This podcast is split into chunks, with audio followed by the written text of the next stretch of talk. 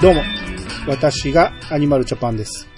えー今回は、任天堂インダイレクトということで、いつものメンバーをお呼びしてます。まずは、ピチカートミルクさん、どうぞ。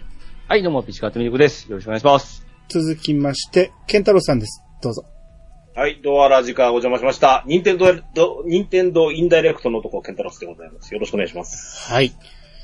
えっ、と、今回は2023年2月9日に配信された任天堂ダイレクトを間接的にお届けしたいと思います。はい。えー、まあ、今回し、えー喋っておられたのが高橋さんの方でしたね。うん。うん。で、まあ、いいつも言うんですけど、もっと早よ教えてくれと。まあ言うてもね、都合はあると思いますよ。あんま早く出してしまうやもんね、この、もう本当に。うんああんま早くやってしまうと、告知してしまうと、なんか、んその情報が漏れたりとか、うんうん。変な勘繰り入れられたりとか、いろいろ困ることも出てくるかもしれんけど、ええこっちも予定いうものがあるから、どの目線で？考えてほしいね、この。はいはいはい。配信のね、順番注文があるんですよ。そうですね。うんで撮る日もありますからね。撮る曜日もありありますからね。そうそうそう。そうそうそう。うん僕はいいですよ。適当にポンポン出していきゃいいんで、聞く方が大変になっていくと思うんでね。はい。まあ、そあの、今週いっぱい出たとしても、えーそれは、任天堂さんのせいだということで。はい。はい。また言ったの、言ったのに、聞かずに朝から配信するしね。またひ朝7時ですよ。はいはいはいはい。うん。あんな朝にされると、やっぱりその、僕は、どうしてもそれに合わせて起きようという気がないんで、え やるー感じられませんね。起きてからツイッターが見れないんですよ、しばらくね。そうなんですよ。うん。なるほどね。絶対、任天堂ダイレクトを見てから驚きたいんで、そこでね。うん。だからツイッターが見れない。でもそれも困るから、もうしゃあなし、もう仕事しながらずっと見てましたけどね。その時間を作って。うん。でも今回ちょうどその、これ発表された時になんかツイッター障害が起きて全然、そうそうそう、そうありましたねらしいですね。ですね、僕見ながら、あの、みんなどうつぶやいたかで見たら全然上がってこないんですよ。あれ？みんな見てないの？思いながら。やってたら後から聞いたらあそういうことやったんじゃ思ってから。ちょうどよかったイーロン・マスクが、あの、かつて、あのー、NES をうん。買ってもらえなかったっていう、その恨みつらみがここに来てるとかって言ってました。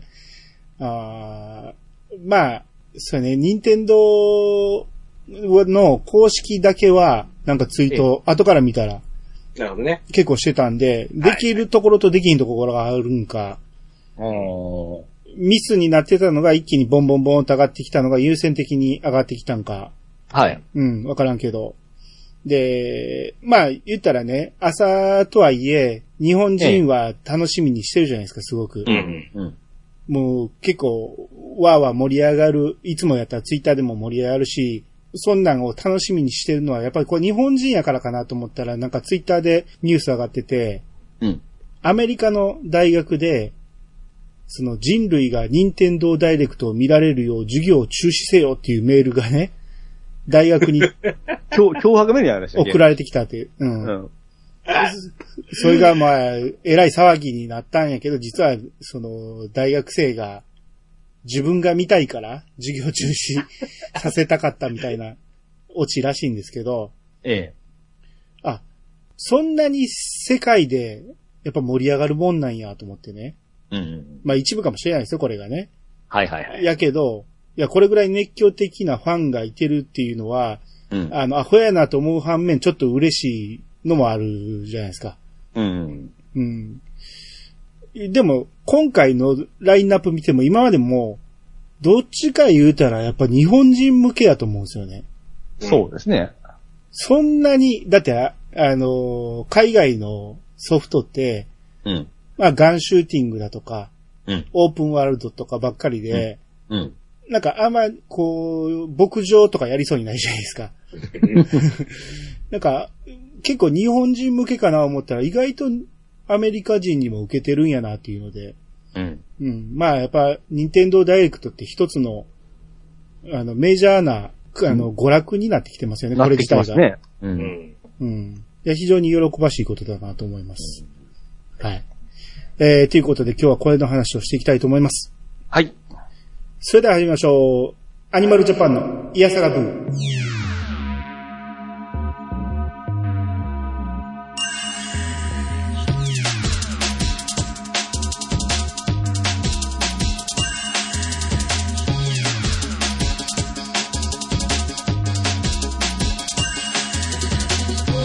の番組は私アニマルジャパンが毎回ゲストを呼んで一つのテーマを好きなように好きなだけ話すポッドキャストです。改めましてどうもです。はい、どうもです。よろしくお願いします。はい。えっ、と、まず、えー、最初に始まったのが、えー、ピクミン4ですね。はい。あんまピクミンやってなかったから、うん。最初の、その、宇宙船みたいなのが飛んでいってる映像見ただけではわからんかったんやけど、うん。なんか、今までのイメージだと、なんか未開の星でなんかゴニョゴニョやってるうん。ようなイメージやったんやけど、明らかに地球ですよね、あれねうん。なんか今までなんか森の中とかうん。でなんか資源集めてるような回やってないからわからんねんけど、イメージ的にはそんなんやってんけど、普通に街中でやってるから、うん。で、その割に人間出てこうへんし、なんか、あの、宇宙人みたいなやつもおるし、うん。どういう世界観なんかなっていう。ちょっと興味はありましたけど。ほうほうほう。うん。あとなんか氷ピクミンっていうのが出てきて、うん。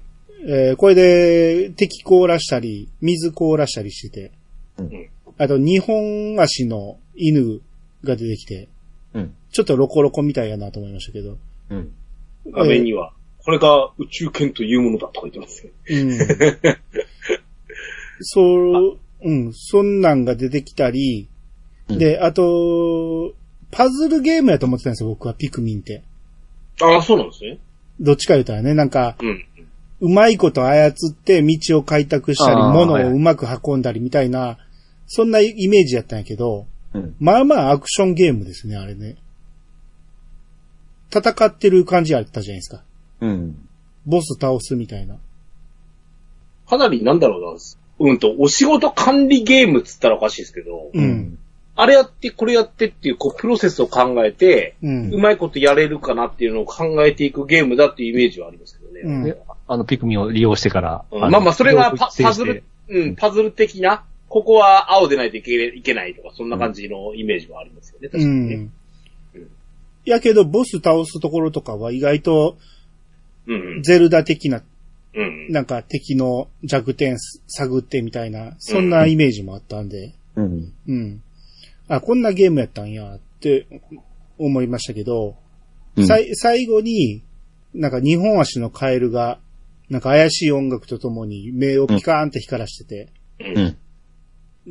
やってないから、あれがどう、どういう意味を表してるのか全くわからんかったけど、うん、まあでもずっとやりたいやりたい言うて、もう4まで出たわけですから、そうですね。ついに、ええ。一応ま3はできるからね、今、はいはいはい。スイッチにあるからね。はい。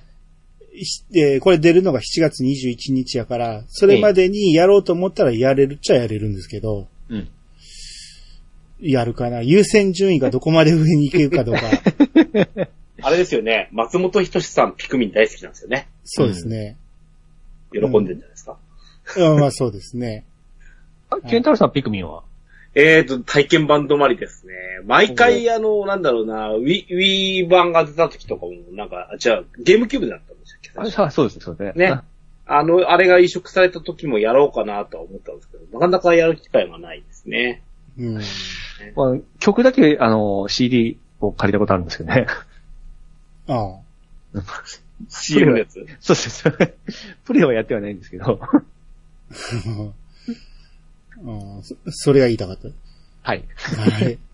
はい。えー、じゃあ続いて。はい。えー、任天堂から発売されます。ゼノブレイド3エクスパンションパス第3弾。はい。はい。えー、これが新ヒーローということで、うん。ジュエルマイスターのマティアですわって言ってて、うんうん。まあ綺麗どころが現れましたけど、うん。なんか、まあジュエルマイスターいうだけあってアクセサリーが作れるってことでね。う。うんんもうキャラが増える考えでいいんでしたっけえー、だからヒーローっていうのは、うんえー、プラス1。だから6人パーティーのうちのさらにもう1人を足せるんですよ。?7 人目。7人目を1人選んで連れていけるみたいな感じ。おーで、それを連れていくと、その、その人に関係ある土地に行くとストーリーが展開するみたいな。うん。だから、まあ、ちょっとしたサブストーリーの追加でもあると思うんですけどね。ああ。うん。で、さらに、なんかローグライクなチャレンジバトル。うん。えー大仙人の大魔教っていうのが追加されると。うん。うん。で、さらに、第4弾。えーこれが新ストーリーだということで。お一応僕はゼノブレード3やったんですけど、うん。見覚えあるキャラが一人も出た、出てこなかったです、ね。お新キャラばっかりやる。ん？多分ね、もう忘れてるかもしれんけど、あの1の時にもあんなんおらんかったと思うし、はいはいはい。え、全く別の話になるのかな、と。まあちょっとわからんけど。まあ新ストーリー言うだけあって、それ、そこそこのボリュームはあると思いますけど。そうですね。ただですね、ボリュームで、だ、これでかいまはだまだ。第3弾ですから、次のがおそらく春ぐらいなのかなそう、えがー、ですかね最後のコテツなのかと思いますね。うんうん。はい。この第3弾が出るのが2月16日。はい。はいえー、だから全部セットのパスが3000円ということですね。はい。えー、続いて、セガから発売されます、サンバでアミーゴ、はいパーティーセントラル。これ、ピッチさん好きそうですね。あのですね、僕、このサンバシリーズだけはやってないんですよね。あ、そただ、あの、今回さ、多分、あのジョイコンで触れるわけでしょ？う。うん。うん。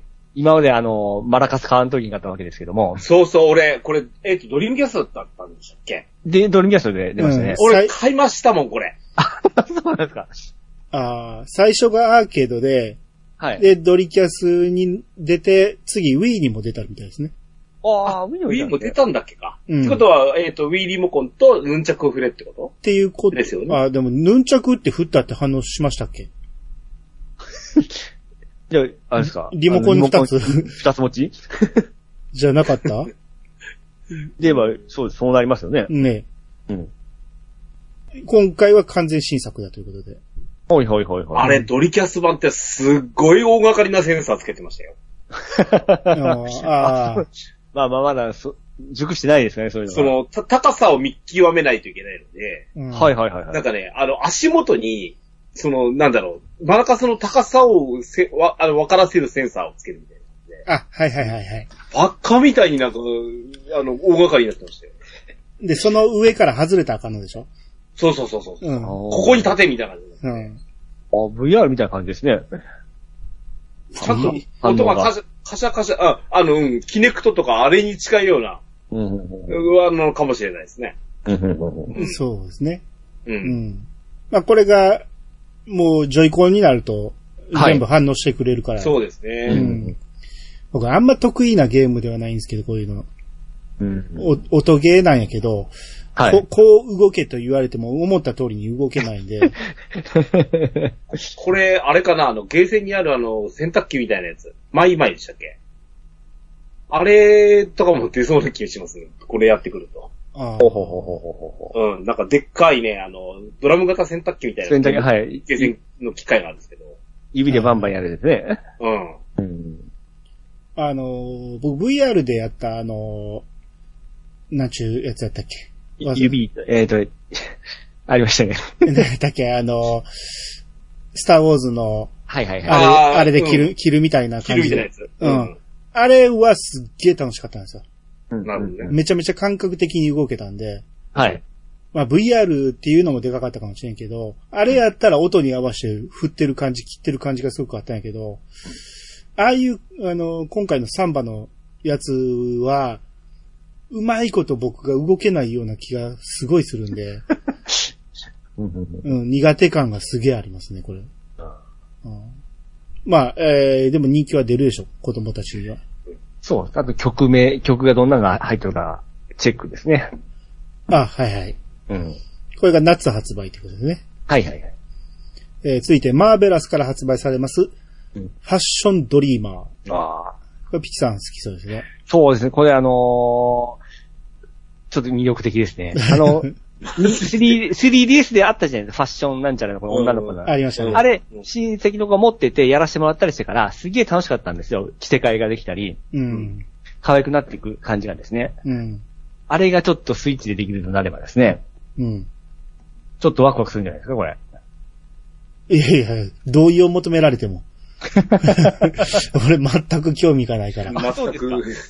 ただやっぱ、一定層の、あの、女の子のプレイヤーっていうのを確かに取り込みたいっていう意識は現れなので。うん。あの、3DS のやつは、うち、お、あの、メイコがやってたんで、う。うんんああ、ややっぱこんなん楽しいんやと思って、思ってましたわ。そうそうそうん。まあ、ファッションインフルエンサーを目指して。おおしゃれ番長としてですね、やっぱり、これは。はい。インフルエンサーって何ですか？あれですよ。あの、話題の、あ話題を、話題の最先端ですよ。最先端。はい。流行らす人ですよ。まあまあそうですね。あの、影響力が大きい行動を行う人ってことですね。それ知ってんねや。知ってます。当たり前じゃないですか。はい。えーこれが2023年発売。要チェックですね、これは。はい。はい。えー、ついて、ディズニーゲームズから発売されます、ディズニーイリュージョンアイランド。うん。えー過去現代。まだ日本タイトルが決まってないってことですかね。うん。うん。これ、僕の知っとるミッキーの顔ではないんですけど、え？ミッキーの顔はミッキーの顔やろ？ちょっとキャラデザが違うだけで。あ、こういう、なんか、いつものミッキーではないですよね。あ、でも昔のアニメはそうそう、これに最初のね、うん。あの、なんかあの、船のダリ回してるミッキーってこんなんでしたよね。白黒の時とかこんな感じだったね。そうほうほうほうほうあ、これはこれで、なんで、なんで、受け入れられてると言いますか。いや、まあ多少は、その、手足が長すぎるとかはあると思いますけど、はいはいはい。まあこれはこれでディズニーっぽさはあると思いますけどね。ほうほうほうほうん。横スク、うん横ス。クアクションですね。うん。う。あマリオの、的なやつでしたね。なんかイメージ的には、あの、動きとかを見てても、なんかどちらかというと、メトロイドバニア、ああ、あ謎解きも含めたみたいな横アクションみたいに見えましたけどね。そうですね。ちょっと緩めなカップヘッド的な。ああ、うん。うん。この絵柄で動くっていうのはなかなかディズニーも、あれですね。かなり関心も入るでしょうから。うん。あの、しょうもない、なんだろう、あの、あの、フリートゥプレイみたいなやつ出すより、全然俺、あの、あれですね。あの、このね、横スクロールのミッキーマウスといえば、う。うんん。カプコンがかつてディズニーから、あの出してたやつとか、スーパーファミコンとか、メガドライブとかなんですけど、うんあの頃の、その横スクロールので、結構ね、ミッキー使っててるんだけど、ううんん。めちゃくちゃゲーム自体が面白かったってやつ結構あったんですよね。ぬ、ぬるぬる動いてましたよね。うん。うん。それをなんか、再来、やっと、ディズニーやっと、お前自分のとこで作れるようになったんかみたいな感じでね。うん。まあ画面に対してキャラがえらいちっちゃいなとは思いましたけどね。うんうん。だ広く見せたいんでしょうけどね。画面を。はいはい。うん。で、最大4人プレイっていうことでいろんなキャラをうんみんなで扱える。うで、ん。強敵も動きを、動きをよーく見れば倒し方がわかるはず。うん。もうスーパーマリオやんって思って。ほぼほぼ、なんか、ギミックがそんな感じやったし、うんうんロープアクション的なやつもあったし、はいはいなる。ほどね。うん。まあ、ベタっちゃベタやけど、間違いないかなと思う。まあ、うん若干ふわふわしてる感はありましたけどね、映像だけやと。うん。なんか、これま、マリオってもうちょっと重力あるじゃないですか。はいはい。うん。これふわふわしてる走走り方とか。それが慣れるかどうかもあるでしょうけど、か、ね。軽い感じですね。そうそうそう。ファミコンの最初の頃で、ほら、なんか、やたら変な感性ついてるやつなんかあったじゃないですか。はいはいはい。あれ嫌でしたよね。そうそう。そんなイメージなんですよ。俺の思ってるジャンプとちゃうみたいなやつでしょそう。降りるときはスッと降りてくれと思うけど、ふわーんって降りられる それだとかわせないんだ、みたいな。そうそう。なんか、ぴょんぴょん跳ねながら走ってる感じもあるし。はいはいはい。うん。まあまあ言うても、キビキビ動きそうな気はしますけどね、やってみたらねそうです。ね。うん。うん。えーこれが7月28日。はい。えー、ダウンロード版は5400円。うん。あ、結構しますね。はい。そんなもんでしょ。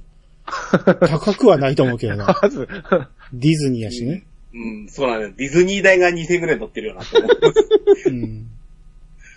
はい、えー、続きまして。えー、スクエアエニックスより発売されます、オクトパストラベラー2。えーこれがもう2月24日に発売ですね。ダイレクト5にすぐ配信でしたよね、体験版が。体験版がね。はい。うん。お二人プレイは？まだしてる？いえ。はい。もう実は最近はしないつもり？そまだ1も手出してないですからね。ああ、そう。やってないですね。あのー、スマホ版は多少やっておるんですけども、うん。それぐらいの感覚ですね。僕は1を今絶賛プレイ中です。おおおめちゃめちゃおもろいですね、オクトパストラベラー。ちょっと舐めてたんですよ。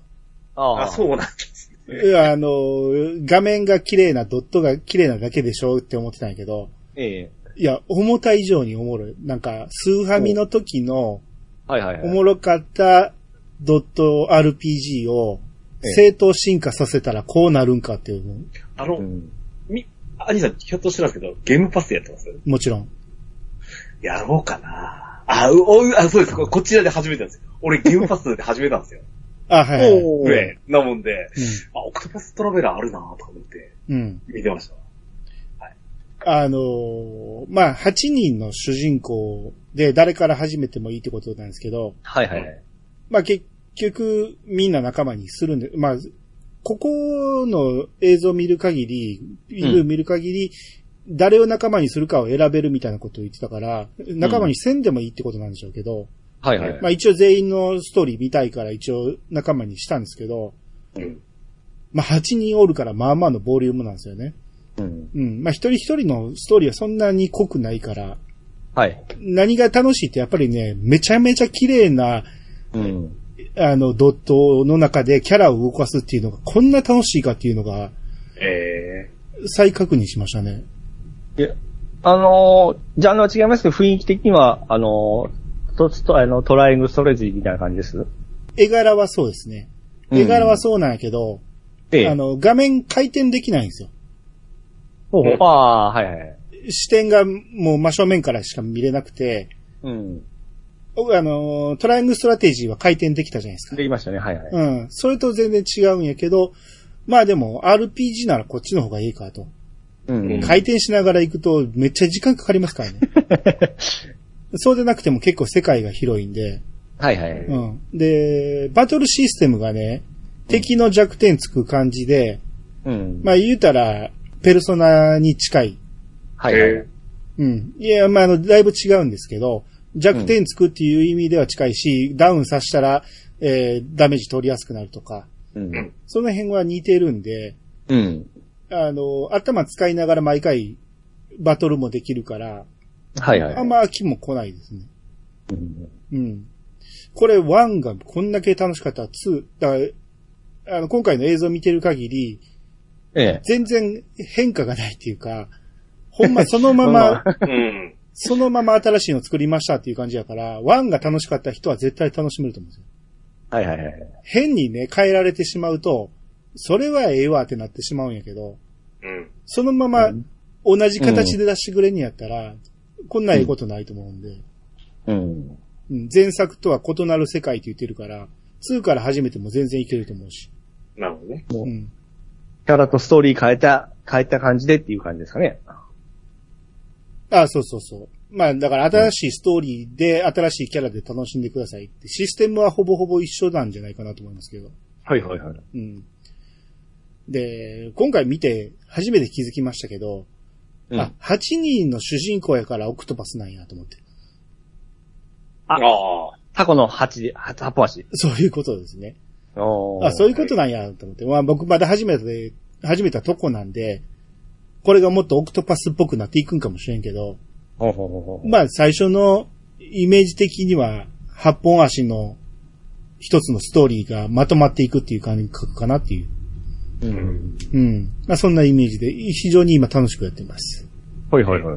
はい。はい。あ、ちょっといいですか？はいはい。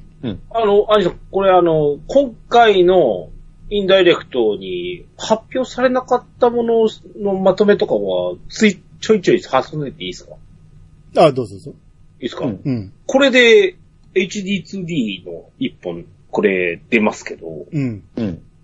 今回出なかったものの一つに、はい。もういい言わずもがなだと思うんですけど、はいはいはい。ドラゴンクエスト3はどうなったんですかね？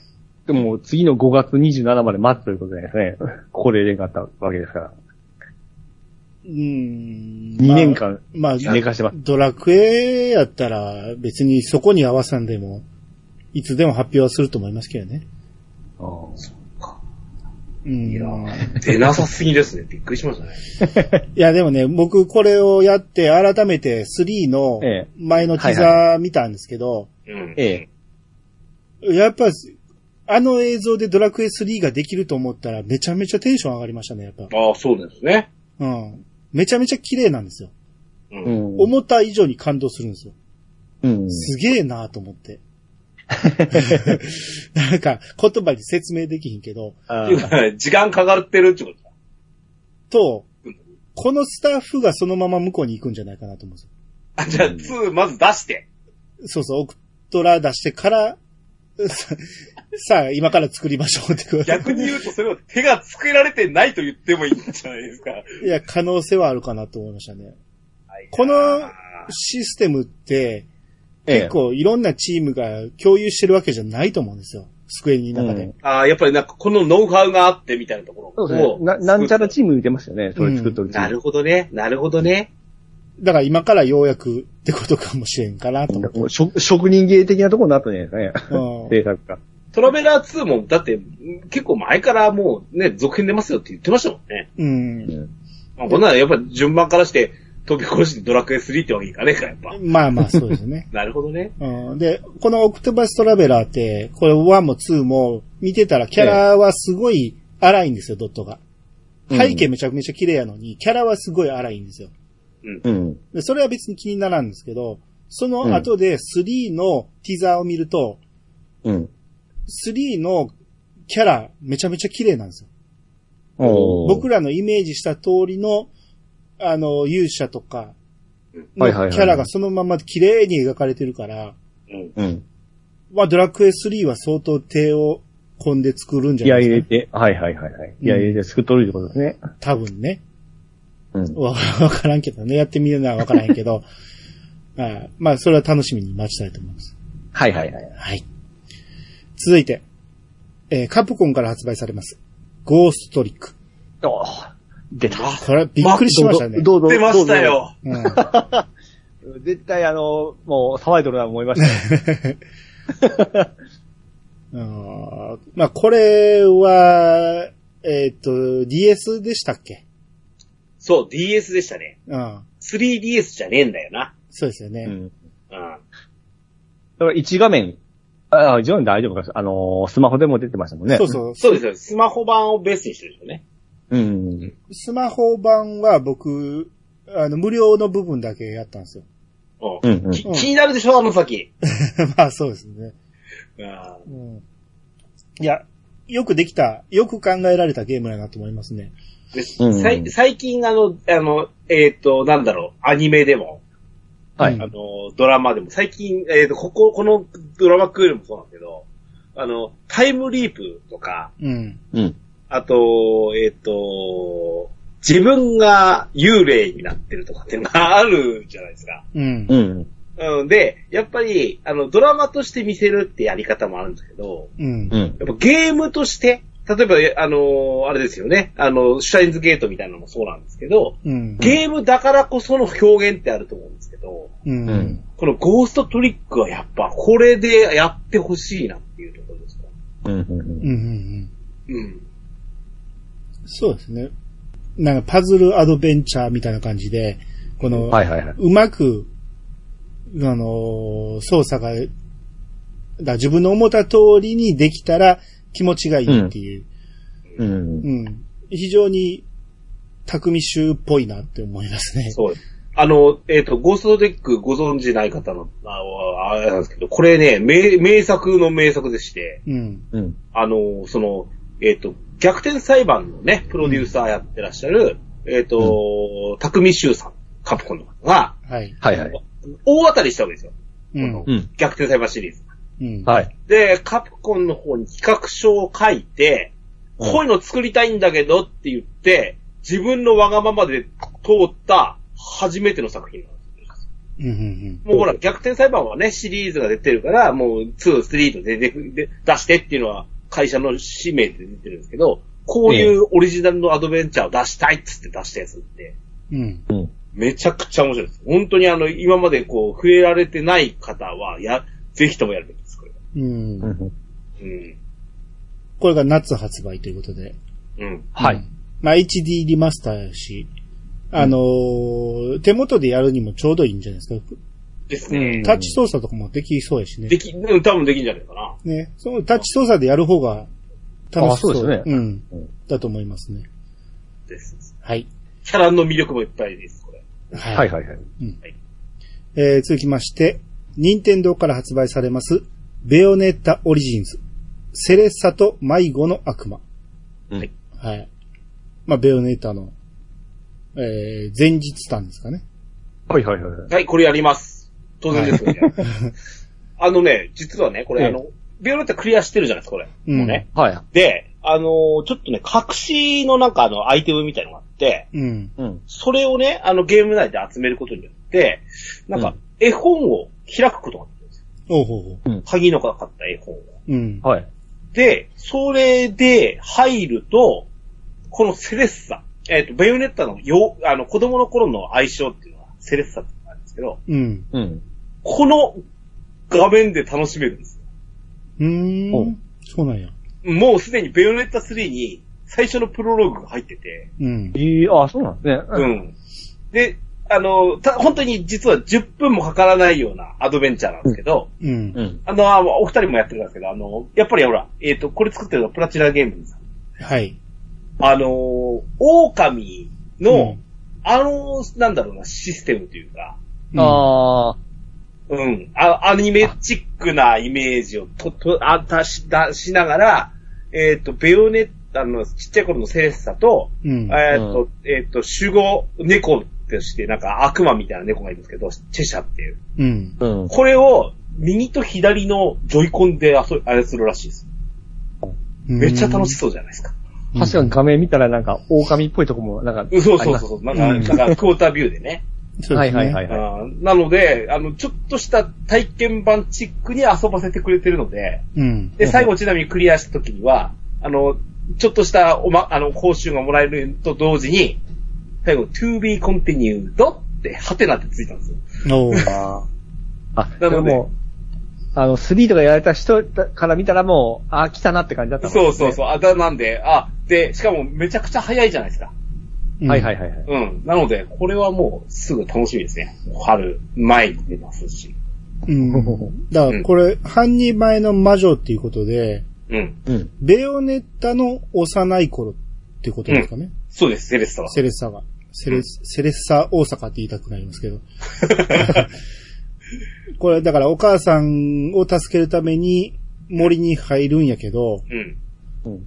なんか、あ操んのは、あのー何？悪魔のチェシャっていう、チェシャ。うん。これうん、これを操って、セレッサは攻撃できなくて、っていうことなんですよ。補助するっていう感じなんですね。あの、いやいつもあの、なんだろう、ま、魔獣出しながらうん。うん。踊るんですよ。魔獣出してる間って自分の髪の毛がこうなってるので、うん。うん。あの、はほぼハンナみたいな状態で踊り続けるんですけど、はいはいはい。はいはい。あの、こ今回は踊るだけの女の子が、ちょっと、あの、なんだろう、オペラっぽく、うん、みたいな感じ。なるほどね。そこに特化したゲームってことですね。そうそうそうそう。うん。はいはい。だから役割分担しながら、えやっぱり、はいなんだろう、さっきのピクミンじゃないけど、あの、パズル的に進んでいく感じもあるので、うん。ううん。ん。あの、ゴリッゴリのアクションだったベヨネタと違う雰囲気、いいんじゃないでしょイコ的なやつですか？ん？いイコうか。みたいうなーんと、やっぱりどちらかというと狼っぽいなという感じは受けました。うんうん、狼って、それでもかなりアクションっぽかったでしょそうですね。はいはいそこまでアクション性いらないかなと思ってますけどうね。ん。うん。うん。ベヨネッタといえば、うん。口元のほくろがいうん印象的なんですけど、うん、うん。このムービー見る限り、セレッサにほくろがないように見えたんですけどね。あれ？そうだった？よう見ましたけど、一時停止で見ましたけど、うん。そう、写真見たらないですね。確認できなかったんで、なんか、そこにギミックがあるのかなと。どうなんだろうね。うん。まあ、やってみて。うん。ですわ。こかれ楽しみです。うん。ただ、割とフルプライスなんですよ。そうそうそう。それでもまあ6500 6500円ね。うん。ちなみに声ね、声もやっぱり可愛くなるんですかね？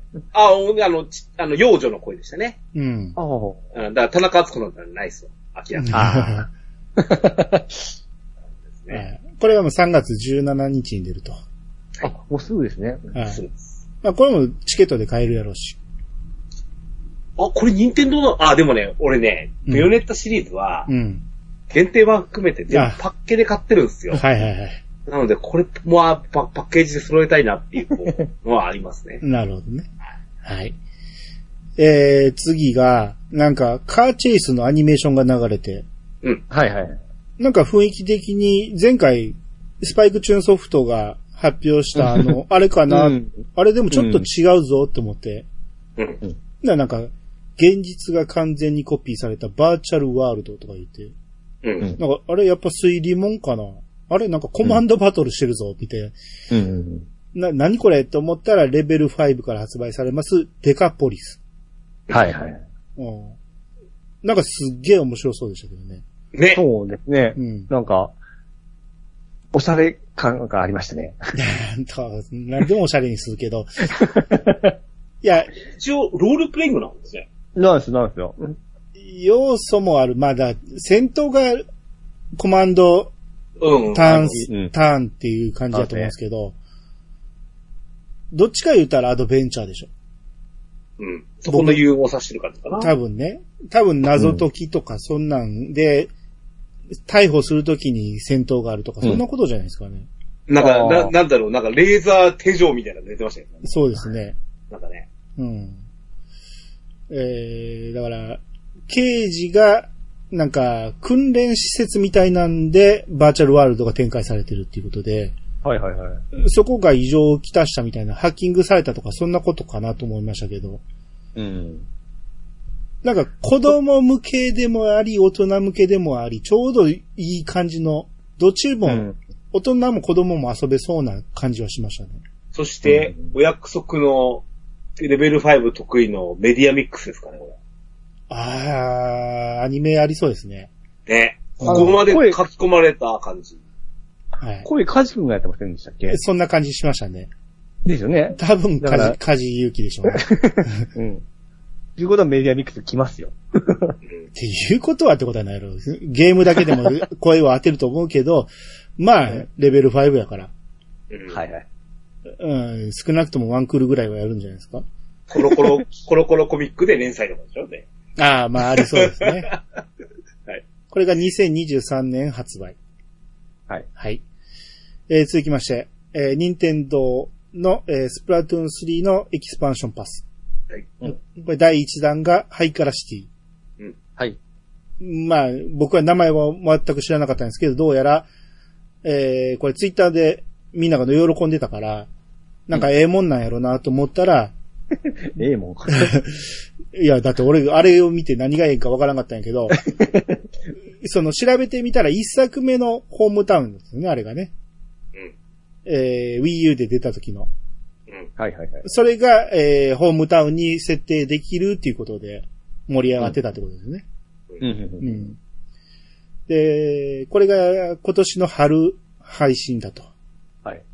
で、さらにって言って、なんか、後ろ姿の女の子みたいなのが、うんなんか頭がイカかタコかみたいな感じになってましたけど、うん。それが映って、サイドオーダーって出るだけなんですよね。うん。これが第2弾らしいんですけど、これだけ言われてもやってないから全く何のこっちゃわからなかったんですけど。あの、えっ、とね、ほら、エキスパンションパスっていう売り方を、が、ええええあの、やっぱスイッチの初期作品から任天堂がいわゆる、あのー買ってもらった後の追加コンテンツっていう売り方をううんん。始めたのが、ゼルダの伝説、あの、ブレスオブザワイルドと、うん。スプラトゥーン2だったイメージがすごいやっぱ強いんですよ。うん。はいはい。で2の時にもやっぱ、めちゃくちゃ売れたんでしょうね。うん。うん。もうこれ、こういう風に打ち出すときはもうみんな買ってくれるでしょぐらいの感じですよね。そう。まあゲームがおもろかったらってことでしょうけどね。うん。だからそんだけ自信があるってことでしょうけどね、これは、ね。だってしかもこれ一段って、あの、即日配信だったらしいですけど、ハイカラシールね。はい、うん側変わるだけですからね、ちなみにですよね。うんうんそう。今やってる3のタウンと、えの、要は、側が変わるだけで、機能はあまり変わってないんですえよ。あうん。これをでももう売りになるんだもん。すごいよね。そうそうそう。だって強くするわけにいかんし、新しい、あのー何？ステージを作るわけにもいかんじゃないですか。うん。金出した人しか戦えなくなるから、そこ。うん。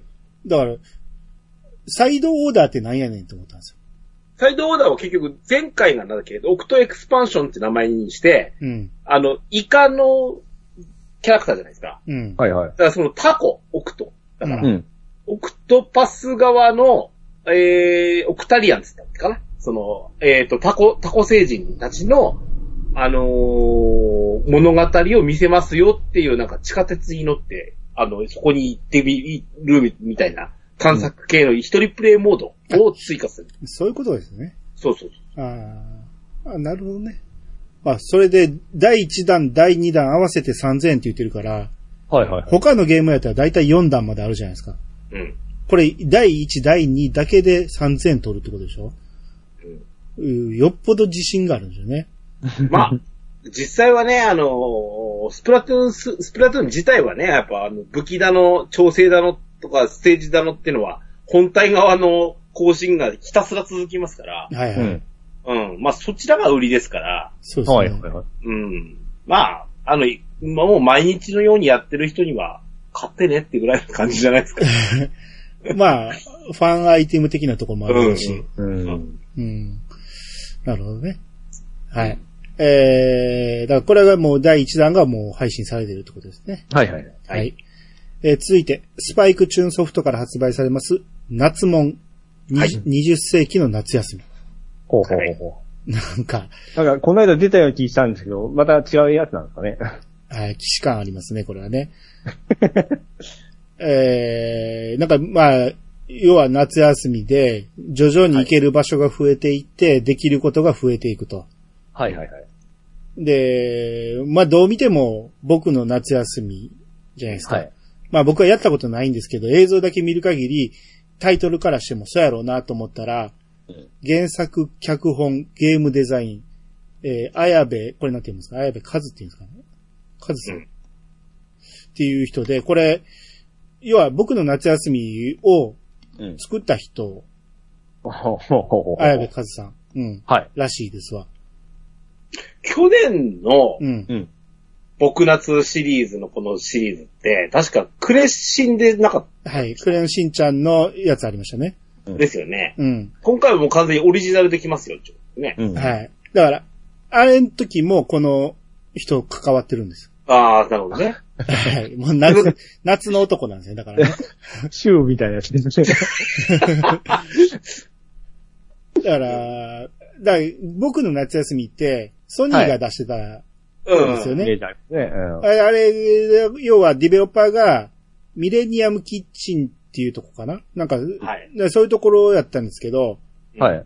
えー、そこが、要はディベロッパーとして、えー、ニンテンドーにも出すっていうことで、その第一弾があれたんですよね。クレヨンしんちゃんやったんですね。もう今回もうキャラも取り除いて、はい。もう完全に僕の夏休みをこのまま持ってきましたよって、そんな感じはしましたけど、はいはいはいはい。うん。えー、まあもちろんこれが夏発売だと。そうですね。そうですね。まあ僕はね、やったことないんです。そのプレステでね。はい。おもろいんですか？あれみんな好きですけど。あ、みんなやってない？僕はああいう系はちょっと苦手なんで。あ、そうなの俺もやってる。でも、これさ、うんやっぱ対象がさ、小学生じゃないですか。はい、そうそうそもしくは、まあ、この僕夏やってた、あの、大人、お父さんとかお母さんが、あ懐かしいねっつって子供にやと一緒にやろうかっていう感じに見えるんですけど、うんはい。この令和だ、平成だに生まれた頃らは、これやっておもろいんですかね？っていうより、でもね、子供のやるゲームというよりも、子供の頃を懐かしむゲームだと思うんですよね。うんうん。こんなあったあったわ、言うて。多分。あ、そうか。まあ、誰一人やってないですからね。多分ね。いや、でもやった人みんな好きじゃないですか。ああ、はいはい。有名な裏技っていうのもあるし、うん。いや、相当人気作品やったと思うし、その続編がどんどん出てるわけやから。あ、まあそう、だから出るわけですもんね。うん。なんだっけ、幻の8月37日があるの。なんか恐怖の怖いとか、なんか言うけどね。まあ、ただのバグやと思いますけど、それ、それが、うん。何がおもろいのかが一切伝わってこないんですよね。うん。うん。まあまあ、でもみんながそんな言うんやったら楽しいんでしょうけど。これ、ちょっと、あれですけど、失礼ながら、まあ、あの、全然違和感ないんですけど、うん。はい。このキャラクターってどなたか有名な方なんですかね？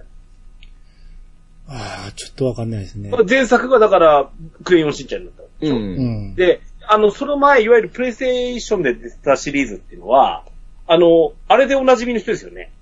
キレイキレイのキャラクタあ、ああ、そうでしたね。あははははは。ー。うん。どっかで見たことあるな。そうだ。そうですうんね。。あの、で、あ、あれはね、あの絵で動くっていうのは面白いなと思って。う。うんん。うん、だから、あ、あの柄絵柄も受け入れられたから、僕夏多分ヒットしたと思うんですよね。はいはいはい。うん。だから、なんか今回、まあ、完全オリジナルで、ニンテンドーシリーズだけじゃないの？これ。もっと出んのかな？あ、スイッチだけになってるな。うん。うん。やっぱプレイステーションはもう、あの、年齢が対象じゃないんだもしれない。かもしれないですね。うんいやいや、多分、今更ソニーも出させてくれだ、ない。だ、だ、だ、でしょうね。多分、も、持ち、持ち込んでもやっぱ、うーん、うちではねえってなるかもしれないですね。いや任天堂に浮気しといて、何こっちにもってなってんねんって。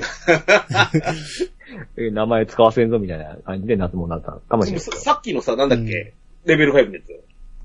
えでしょ？デカポリス。いやデカポリスこれ、はい。プレイステーションも出るんですよ。だってこれはもともと、うんあの、ス任天堂のもんでもないじゃないですか。まあまあね、新作や僕の夏休みは完全にソニーのものだったでし。ソニーから発売してたわけだし。ね、プレイステーションで言う言い言っちゃうんですけど、看板ソフトですよね、だったら。でしょう。ねう。うんん。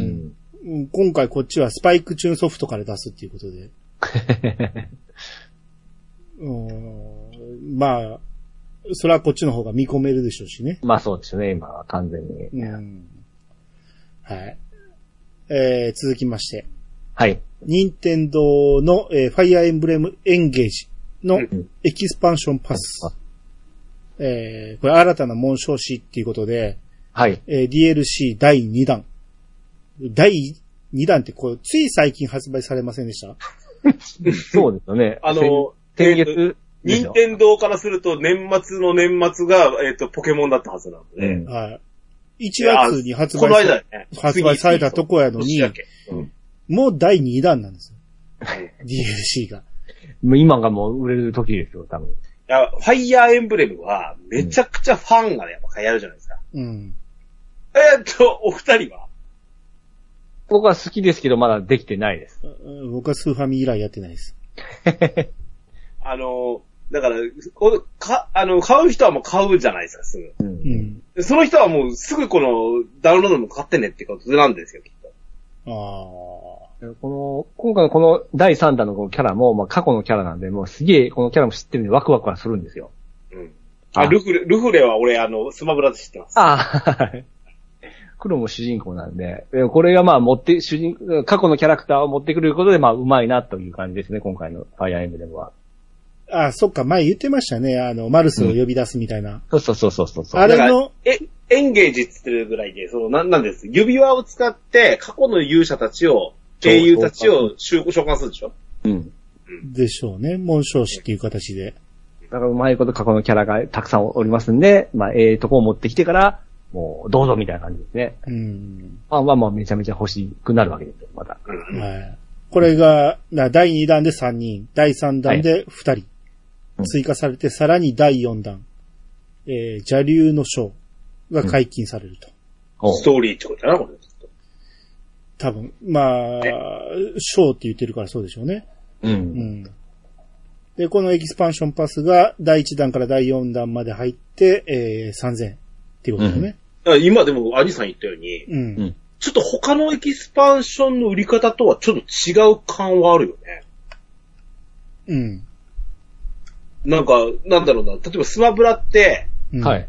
ロングランでもう、最初に一本買わせます。うんう。ん。徐々に徐々にキャラクター追加で、まあ、キャラ、格闘ゲームだっていう側面はあるんですよね。ね。うん。あの、ちょっと、いろいろ、その辺がちょっとあれなんですけど、スーパーマリオみたいに、これまたロングランで売る感じじゃなくて、うん。もう、買った人はこれ、すぐ買ってみたいな感じで出してるの。なかなか今までと。そう。旬ですから、みたいな感じで。うん。うん。う んそうですね。乗くれ乗り遅れたらダメよみたいなね。まあそうですね。ある程度、えー行き渡ったところで、込みの完全版出すんじゃないですか。そうですね。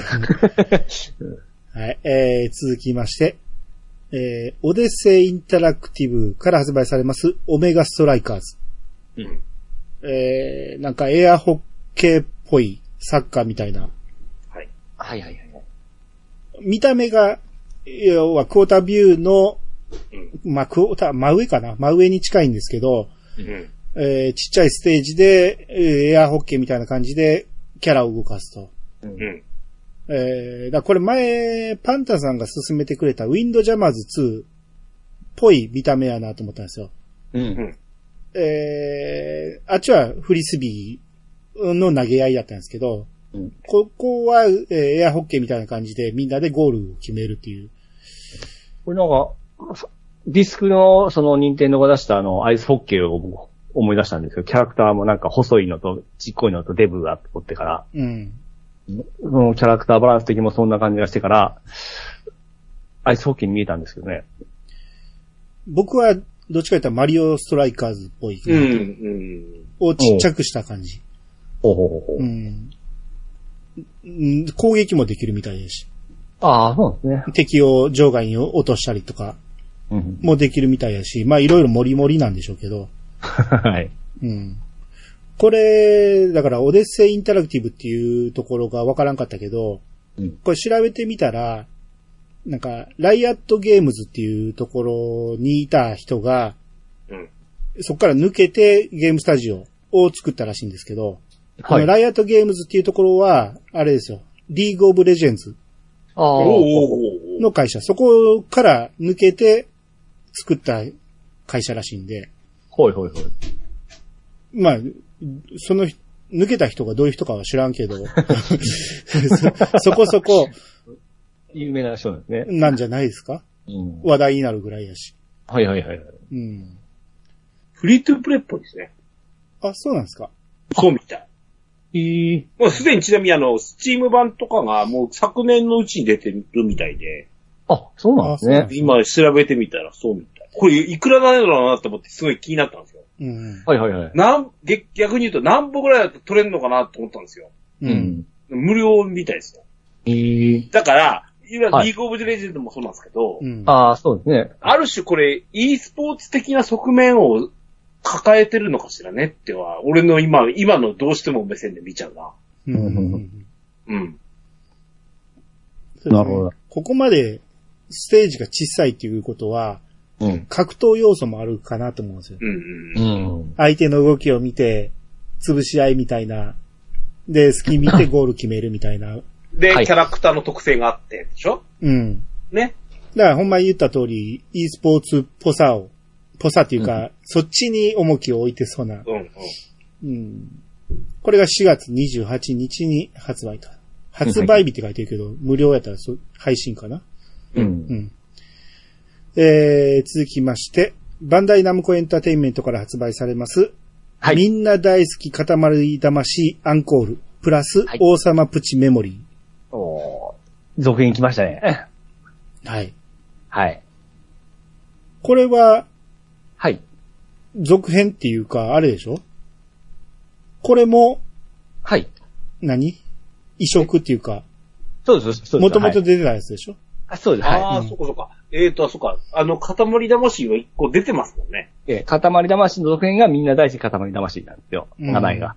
はい、はい。2ではなくて。はいうん。で、その、まあ、リマスターが、まあ、綺麗になって、最新機種でできるみたいな感じですね。なるほどね。はい。やったんですか？あ、もちろんですよ。この2っていうか、あの、みんな大好きのやつには、僕の大好きなピーチカード5の野宮真紀さんとかですね、なるほどね。歌で入っておりますんで、うん。めちゃめちゃ楽しみですね。ああ、だまあ、からこ持っとるんで買うか買うかあれなんですけど、ああこのゲーム自体は楽しかったと。楽しいです。はい。ああ、なるほどね。ええ。ただ、あのーこれ、これスイッチで紹介してもらっておるんですけども、うん。前、アニさんもそうだから、コントローラーがどうしてもあの、アナログスティック2本で、あの、やるタイプなんで、うん。どうしてもですね、あの、左右、ちょっと、あの、均等じゃなかったらすごくやりにくいんで、やるほどるんだった。ら、ええ、プレステプレイステー。ションなんだ。そうなんですよ。そうそう。もともとプレステで出たソフトなんで、やっぱりそれ基準になってるんですね、コントローラーが。そうなんですよ。その、はい任天堂のスティックがタスキ掛けみたいに斜めになってるんで、ちょっと気持ち悪い。やりにくい。うん。Xbox でも出たんですよ。その時すごく違和感が出てですね、全然乗れなかったんですよ。でしょ？それを僕はピッチさんに勧められて、ワンを買ったんですよ。ええワンを買ったのに全然遊べなかったんですよ。それ忘れてました、そこ言うの。気持ちよさが全然ないって言って。綺麗にまっすぐ進まないんですよ、どうしても。ええうん。ただ、それをい、えー皆さん味わってほしいんですけど、はい。えー前作一斉トライアルということで、ああ、そうでしたね。もうすでに、えーこの配信時はもう始まってますんで、うん。一回やってみてもうて、これ、初めてやるなら何の違和感もなくできる人もいてるかもしれんし、あそうですね。うん、やってみて楽しいと思ったら、えー、続編みんな大好きの方が6月1日に発売ということなんで。いわゆるね、あのええ、古き良きというかね、うん。ナムコって時々、なんか、爆発的になんか、なんか、なんつうの、あのー触りたくなるゲームで出すじゃないですか。うん。えっ、と、例えば、文字ぴったんとかさ、はいはい。はい。あとなんだろうな、えっ、と、俺が好きだったミスタードリラーとかもそうですわ。はいはいはい。あれとやっぱテイストっていうかエッセンスが一緒ですようね。ん。はいはいはい。もう曲聴くだけでももうこれやってほしいですね。うん、それは有名ですもんね。う。うん。うんん。まあ、言うたら平成中期、初期あたりのゲームなんで、うん。あの、センスが古いというか、とと当時はめちゃめちゃ尖ったセンスだったんですよ。なんやこれは、みたいなね。あのー、王様が出てきて王様が喋んねんけど、すっげえふざけてるんですよ。うん。ああ、当時こんなギャグあったな、みたいな。これが当時おもろかったやろなって思いながら僕はややってましたけどまたそう。いう見方で見るから、いやいや、懐かしさはありましたけどね。はいはいはい。うん。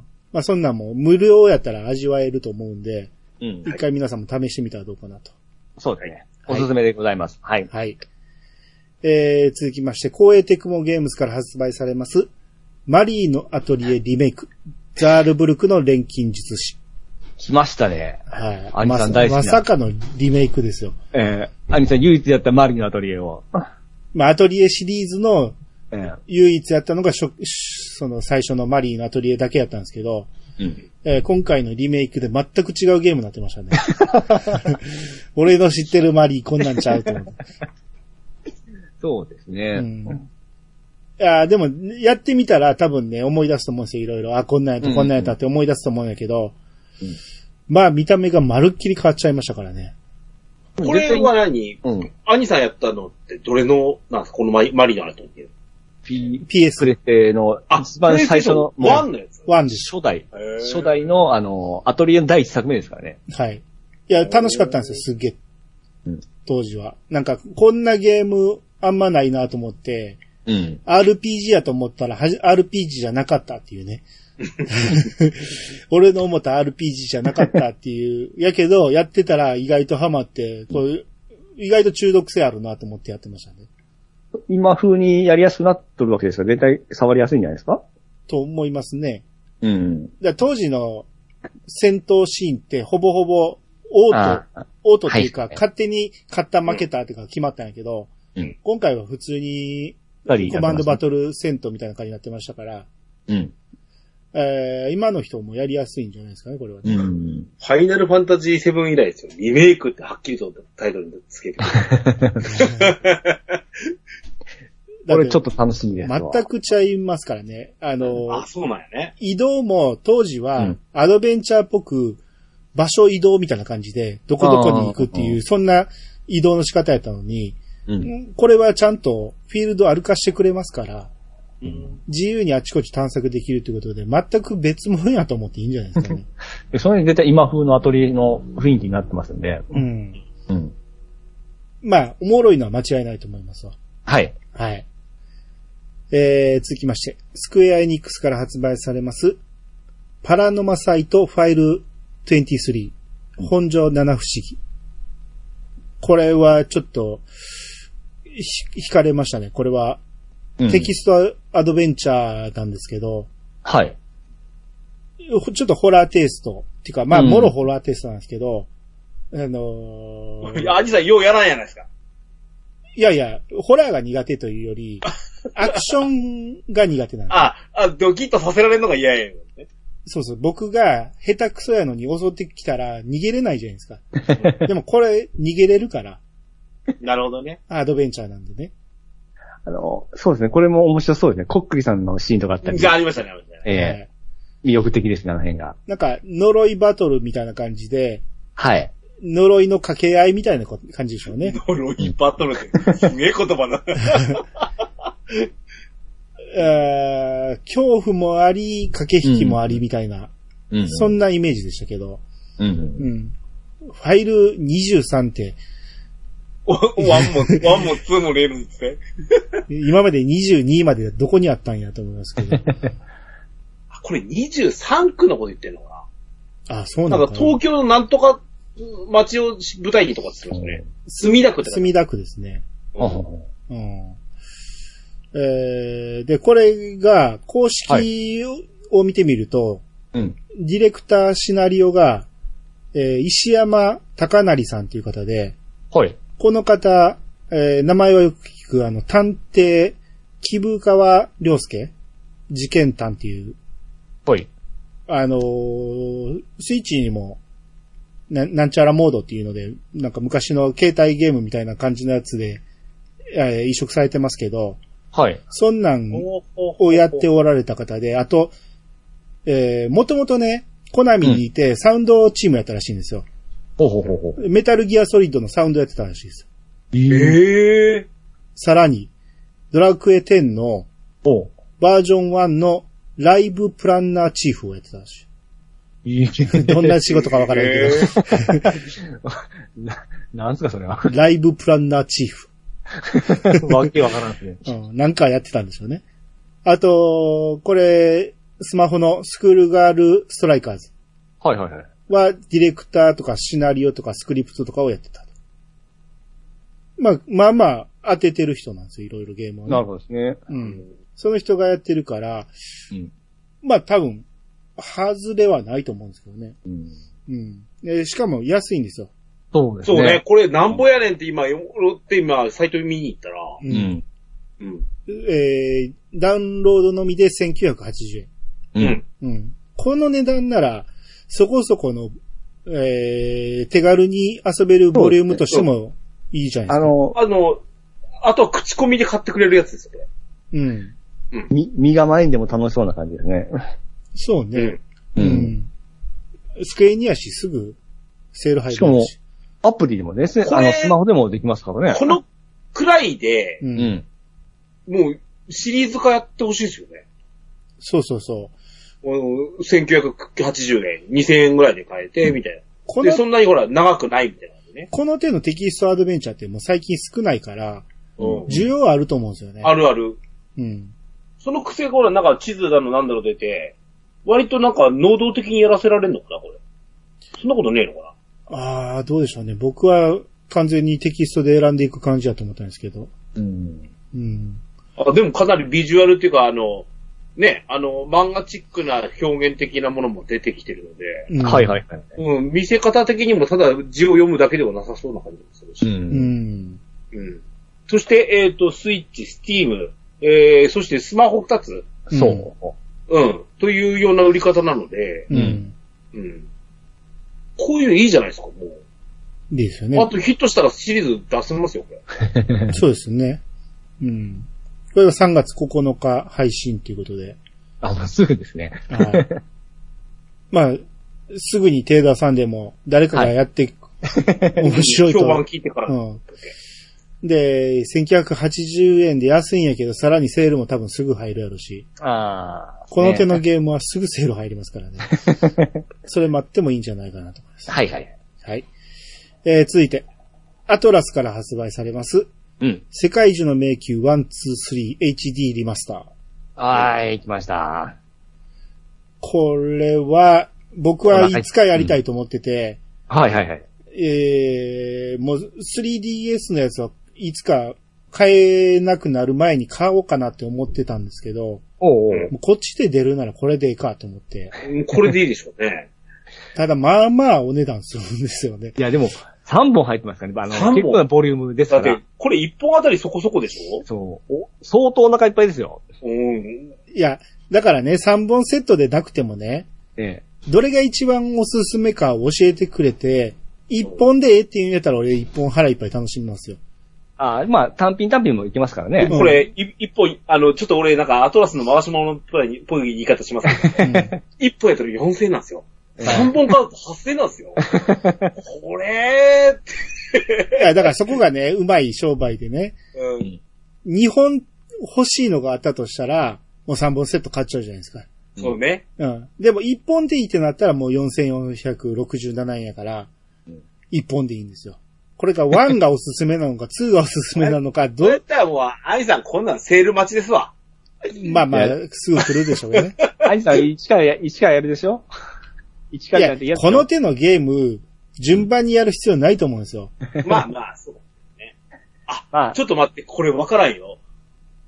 ウィザードリーっぽいくだとすると、う。うんん。これ続編にデータって継がないんですかこれ？いやーいや、ないでしょなかった？なかったです。あ、そええ、その、そうだねピチさんはどこまでやったの？え。一応全部、全部やりました？全部やりました。はい。あのーどんな感じ、あの、順番にやった方がいいのか、それとも、1よりも2の方が遊びやすくなってるから2いやがおすす、め？もちろんですね。 one、two、three、徐々に遊びやすくなってますから、うん。じゃあ3だけでいいってこと？ただ、あの今回この、一気にリマスターで出すことなんで、多分、基準は全部揃えてから、全部同じバランスというか、その、やりやすさ全部揃えてきてると思うんで、ほんまに？いや、多分、そうやと思いますよ。ああ。さすがに、 one の方がやりにくいとかないと思いますよ。ほんまに？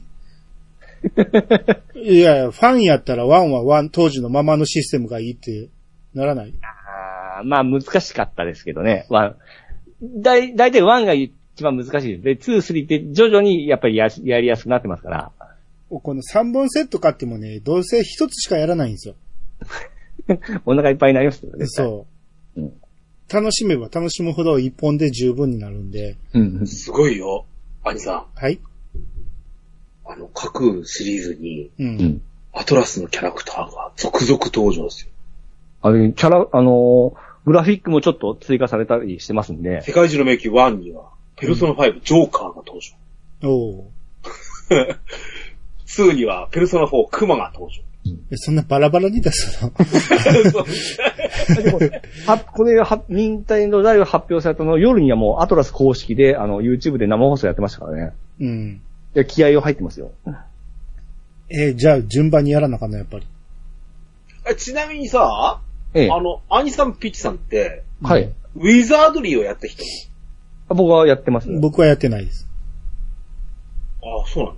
うん。はい。ウィザードリーですわ、このいわゆる 3D ダンダンジョンっていうのは。ああ、そうです。そのイメージですね。うんあの、いろいろほら、やっぱ、ウィザードリーがやっぱ名作なだけに、いろいろ出てると思うんですけど、やっぱりね、世界中の迷宮ってあの、キャラクター性も加えてうん、大成功した一本だと思ってるんですね、俺は。だってうんこれ、これはあれ、当時そのマッピングをあの、タッチペンでやらないといけないっていうのがあったんで、そうねそうそうそうそれでまた、あのう、ん。えーめんどくさいんですけど、それがいいっていうので流行ったんですよ。そうそう、うん 3DS のならではでしょうしね、ねこれ。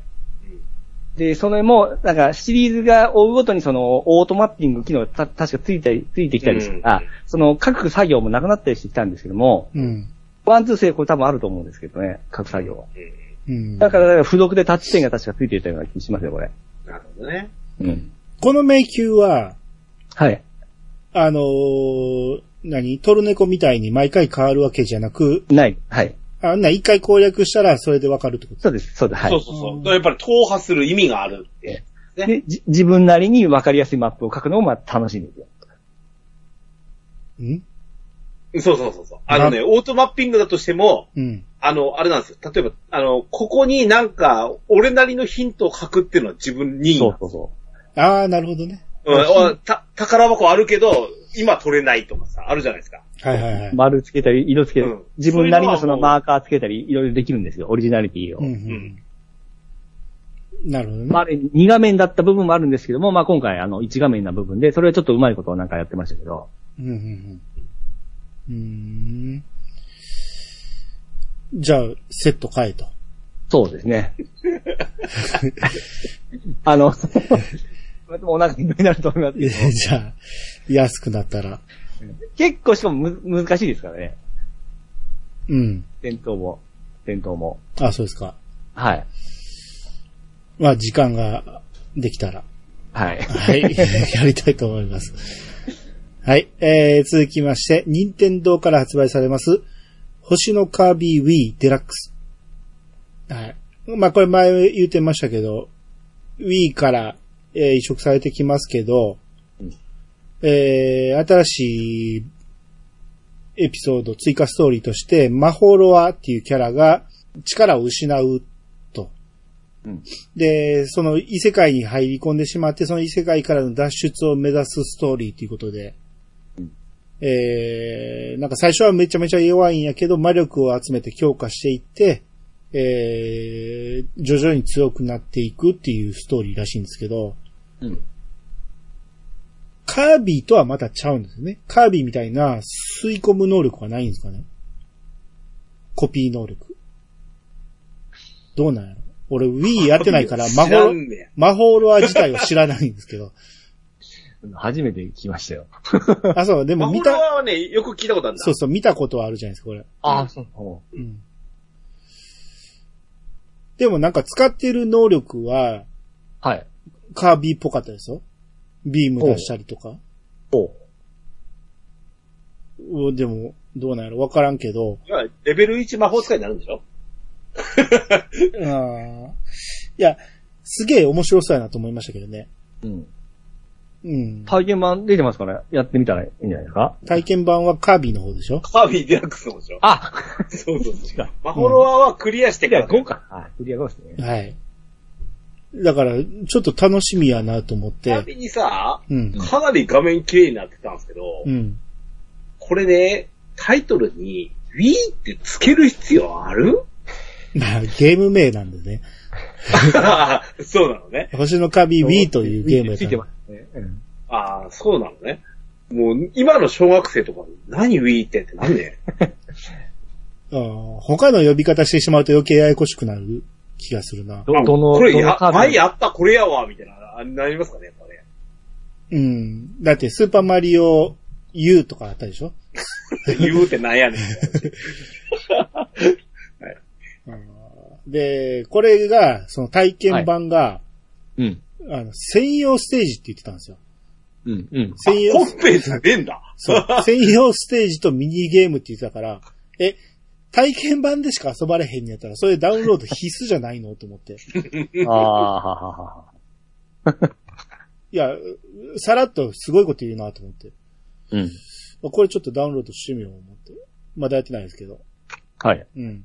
カービィは安定で面白いっすよ。おもろいですね。